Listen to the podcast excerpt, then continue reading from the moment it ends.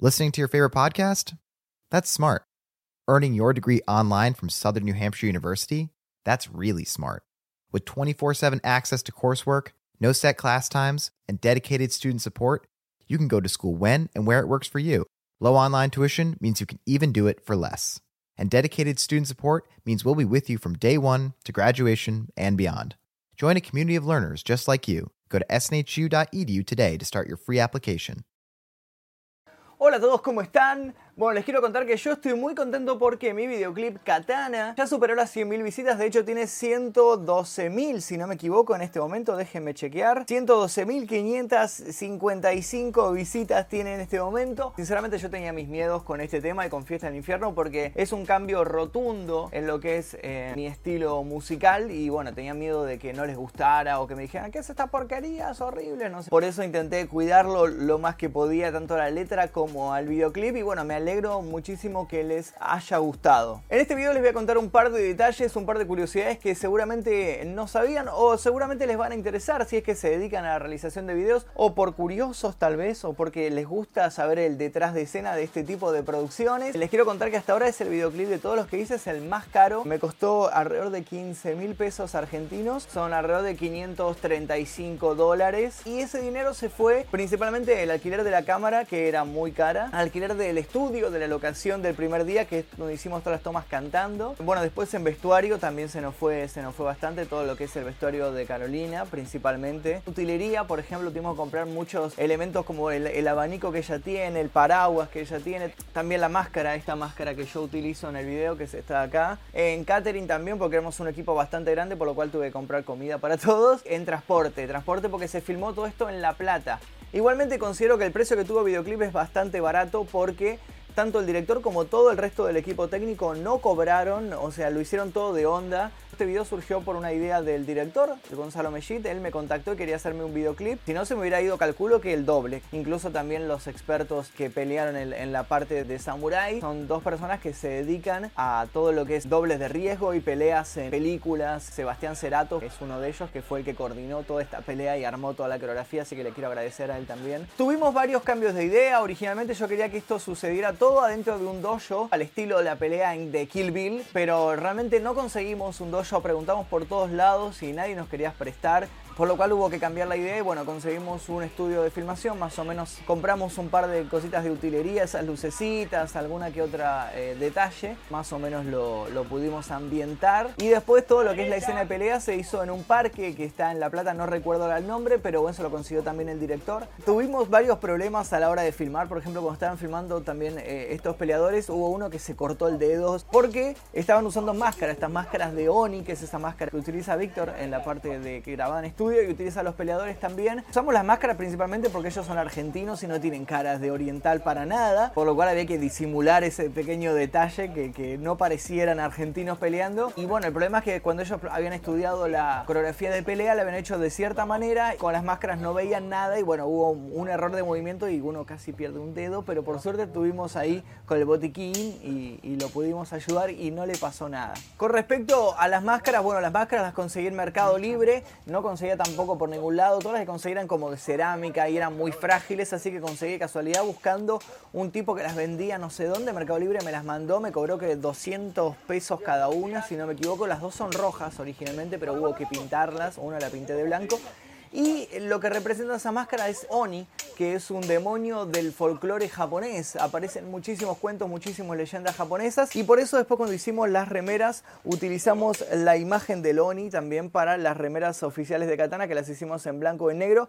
Les quiero contar que nos quedan 20 de estas remeras en Mercado Libre, así que si quieren conseguir las últimas, no va a haber más porque fue una edición limitada. La hicimos solamente por este videoclip, así que si quieren conseguir alguna de estas 20, eh, les dejo el link acá abajo en Mercado Libre. Eh, y todas van firmadas, todas van ahí con, una firmita, así que si las quieren conseguir, simplemente revisen en la descripción del video que tienen el link y si no se los voy a dejar ahí en, destacados. Todo lo que es maquillaje, todo lo que es utilería, todo lo que es producción, eh, me ayudó muchísimo Carolina. Ella estudia maquillaje, por lo cual me ayudó muchísimo maquillarme a mí, maquillar a Víctor también y maquillarse ella, que se hizo todo ese maquillaje hermoso de geisha. Con respecto después a edición, lo hizo todo el señor Víctor Max Méndez, que bueno, es un experto en lo que es edición a mí me gusta muchísimo cómo edita, tiene como un ojo muy bueno para saber dónde meter las tomas. Eh, así que bueno, eso se encargó todo lo que es postproducción, edición y corrección de color, lo hizo todo él. Un detalle muy interesante es que la katana que yo utilizo al principio, la que abrimos, es la katana que usa el personaje Baby Doll en la película Sucker Punch de Zack Snyder. Esa me la prestó un amigo. Ahora les voy a mostrar el videoclip y les voy a ir explicando algunas decisiones que tomamos con respecto a personajes, a vestuario, la letra de la canción también, por qué escribí eso, qué quiero decir con eso, quién es, qué significa esa frase. Así que atentos a esto. Bueno, la, katana que aparece en este primer momento es la que les conté que pertenece a Baby Doll de la película Sucker Punch. Bueno, ahí, tienen todos los, los créditos, si quieren saber quién hizo cada cosa, bueno, es eso. Creo que no les dije, pero la instrumental la produjo Salty, Javier Salero, que ahora está trabajando con Champa y con sus amigos en Crema Music. Bueno, él tenía esta instrumental y me la pasó y yo al principio no entendía nada, no sabía ni por dónde agarrar, hasta que más o menos le agarré la mano y dije, ah, bueno, creo que va por acá. Y, así fue como nació el tema, pero originalmente lo hizo él sin saber en qué se iba a utilizar esta instrumental.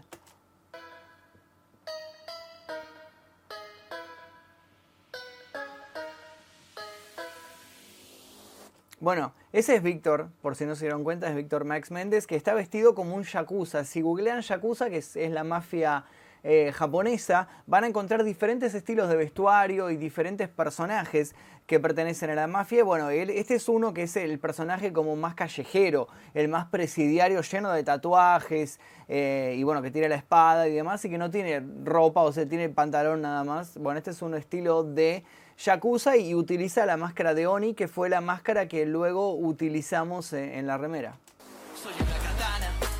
Yo también estoy vestido como un Yakuza, pero mi estilo de Yakuza es más Yakuza Pimp, más eh, el que maneja la guita, las apuestas y demás cuestiones, por eso estoy más de traje. Tengo una cadenita dorada, tengo los anteojos y tengo la camisa roja. La camisa y el saco son los mismos que utilicé en Fiesta del Infierno y lo mismo que utilizo para los videos de las religiones. Y bueno amigos, hay que exprimir cada centavo. Voy siempre tan lista para la batalla, estoy preparada. Mi corte no falla, tu boca se calla, estoy. Tu cabeza estalla, se cae la muralla, se fue forjada. Entre los hierros el fuego nací, fue casi el infierno cuando resurgí. Ahí estoy hablando del proceso de forjar una katana. ¿Cómo se forja una katana? Y bueno, con el metal, con el yunque, con el martillo, con fuego. Así que por eso habla de, entre los hierros el fuego nací, fue casi un infierno cuando resurgí, porque habla de cómo el, forjador creó esta katana. Bueno, la era Meiji fue, eh, digamos, la, última era de los samuráis en Japón. Eh, corresponde al gobierno de un emperador llamado Meiji y él fue el que em, hizo desaparecer en sí a los samuráis, porque en ese momento en Japón se dio un crecimiento muy rápido del país y muchas costumbres, muchas creencias, muchas formas de vestirse y demás empezaron a quedar detrás y una de ellas era los samuráis, o sea, estas personas que iban con katanas por la calle peleándose y dijo, bueno, basta, basta de los samuráis, se acabaron los samuráis, bueno, la era Meiji marca el declive de la era samurái en Japón. Así fui Hattori Hanzo, originalmente la canción se iba a llamar así, Hattori Hanzo, pero bueno, Carolina me dijo, Hattori Hanzo lo conoces vos y cinco amigos tuyos y nadie más. Así que dije, bueno, ok, buscarle un nombre más comercial, me dijo, y le puse katana, que me parece que todo el mundo sabe más o menos lo que es una katana. Así fue como surgió esta canción y cómo surgió la idea de este tema. Pero bueno, logré poner a Hattori Hanzo ahí. Hattori Hanzo es un samurái muy famoso de la historia de Japón. Eh, fue, como un héroe, digamos, para ello. Y yo personalmente lo conocí por Quentin Tarantino, por eh, la película Kill Bill. Él aparece como uno de los personajes en esta película, pero fue un personaje que existió en la vida real. Masamune y Muramasa. Acá dije Murasama, pero fue un error mío de pronunciación, perdón, nadie me lo corrigió. Eh, Masamune y Muramasa eran dos forjadores de katanas que se dice que competían para ver quién conseguía la katana más pura, la mejor katana de todas, pero en realidad no, esto no era tan cierto, sino que eran maestro y aprendiz, ambos, y ambos tenían las mismas técnicas para construir katanas y demás. Demonio que tu alma te robaba, fui Dochigiri es una katana legendaria, pertenece a una leyenda del Japón que habla sobre un oni, un ogro que estaba atormentando a un pueblo, que iba al pueblo y se comía a las personas, hasta que un samurái eh, valiente se mete en la cueva de este ogro, lo logra emborrachar y lo decapita con su katana. Esta katana que logró decapitar a este oni se llamaba Dojigiri y bueno, de ahí lo saqué. Gomenasai es una expresión japonés que significa perdóname. Por sacrificio de los samuráis,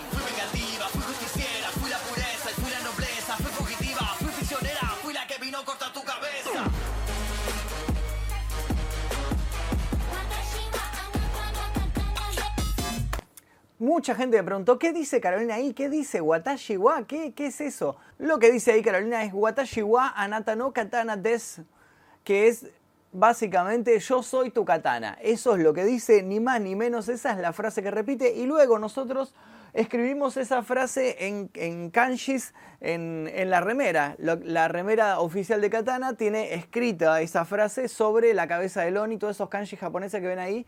Bueno, eso es watashi wa anata no katana tes. Y, la idea de que Carolina participe ya em, se me había ocurrido en Fiesta del Infierno, que ya hace varias partes, y surge acá básicamente porque claramente este tema tiene una influencia muy marcada de The Ambword. Em, habrán visto Enter the Ninja y demás. Y bueno, se me ocurre la idea de ahí. Ahí fue como puse a Carolina a cantar el estribillo en japonés.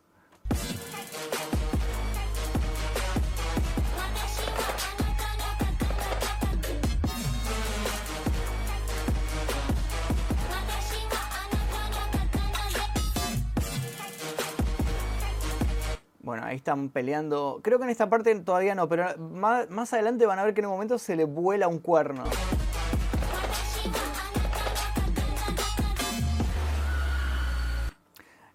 En particular Carolina se enojó mucho porque dice que está muy mal iluminada, que la luz debería ir desde arriba para que pueda apreciarse el maquillaje que se hizo ella en los ojos y para que tape todas las imperfecciones que el maquillaje eh, dejó al descubierto, pero bueno, la luz estaba medio de costado y no funcionó.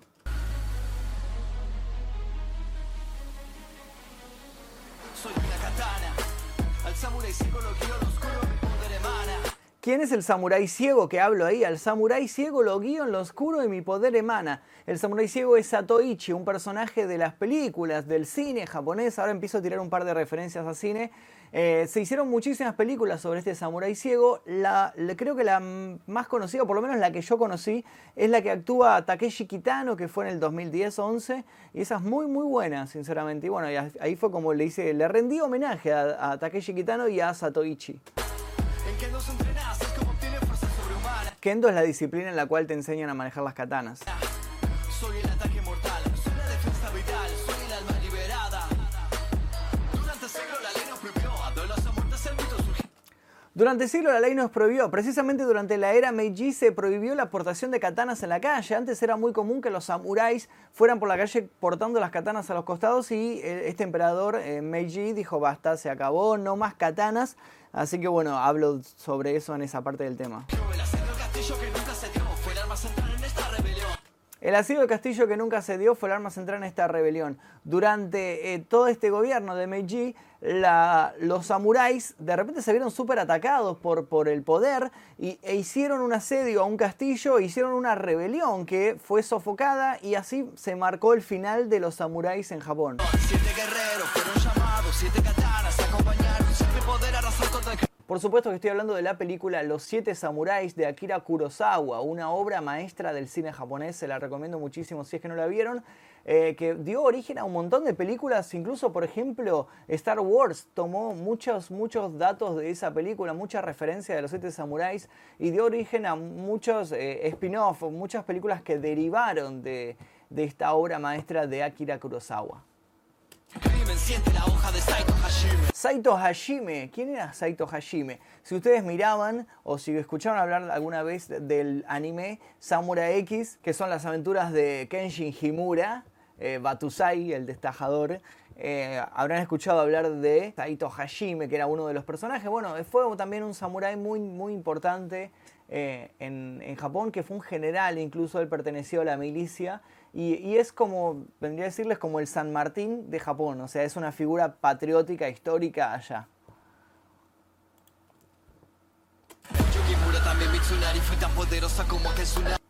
Fui Kimura también Mitsunari. Ahí básicamente estoy hablando de dos samuráis muy famosos de la historia de Japón.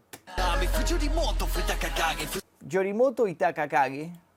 Kobayakawa Takakage fue un samurái vasallo de Toyotomi y de Yoshi durante el periodo Sengoku de la historia de Japón. Minamoto no Yorimoto fue el fundador del Yogunato Kamakura. Escurridiza como un tokage. Un tokage es un lagarto.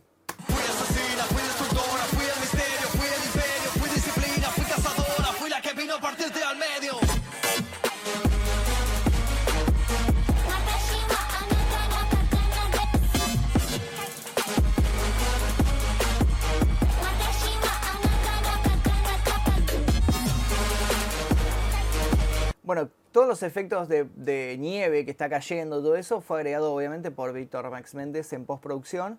Bueno, ahí se puede ver un poco la pelea, la coreografía de pelea que estuvieron armando, ¿no?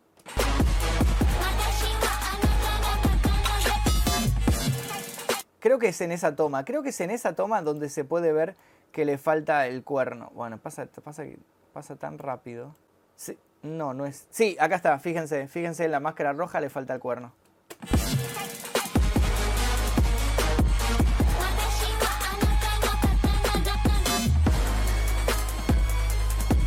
Originalmente en esta parte de la canción tenía más letra. El primer demo del tema tenía mucho más letra, pero me pareció que era demasiado. Me parece que ya, daba para cerrar el tema ahí, así que se lo, se lo sacamos. Ahora si puedo se los voy a mostrar. Bueno, ahí termina que gana el de rojo, ¿no? Lo decapita. Pum. Pumba. Murió.